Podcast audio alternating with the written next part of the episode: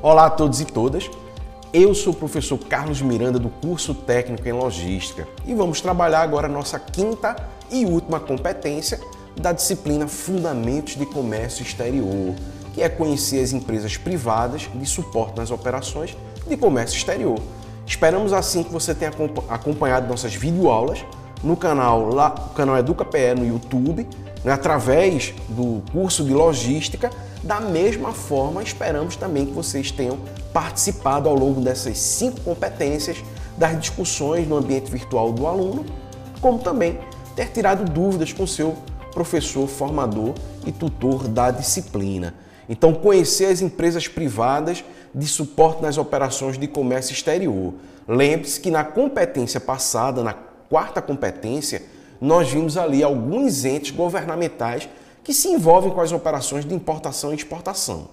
Tá bem? Então, tem, que são funções muito mais complexas do que as atividades exercidas no mercado nacional. Então, é super interessante, importante a presença desses entes governamentais, como é o caso da Receita Federal, BNDES, da Apex e tantos outros agentes que nós vimos na disciplina passada. Contudo, nesta quinta competência, nós vamos aí observar a existência de outros agentes, de pelo menos dois tipos principais de intermediários diante dessa relação de importação e exportação, que são os agentes e os comerciantes.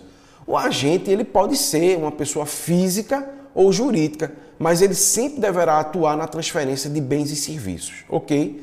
Neste sentido, ele não assume a titularidade legal do bem comercializado. Ele simplesmente vai ajudar na comercialização, na transação entre quem está comprando e quem está vendendo.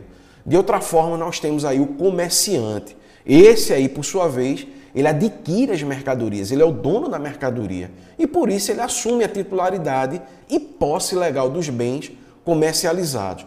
Mas quais seriam os outros entes, não os entes privados que também têm uma participação muito importante nessa relação de comércio exterior?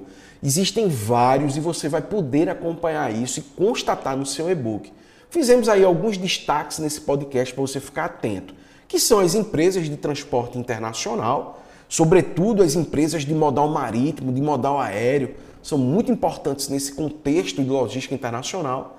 As empresas de armazenamento de materiais, os operadores portuários, bancos comerciais que também atuam nesse processo e uma figura muito interessante que é o papel do despachante aduaneiro, que serve aí como um, um, uma peça fundamental para melhorar o trâmite né, dessas operações, sobretudo na burocracia existente. Então, o próprio, o próprio profissional ele tem todas as condições, reúne vários atributos para desembaraçar esse processo de importação e ou exportação. Ok? Esperamos que vocês tenham compreendido esta quinta competência.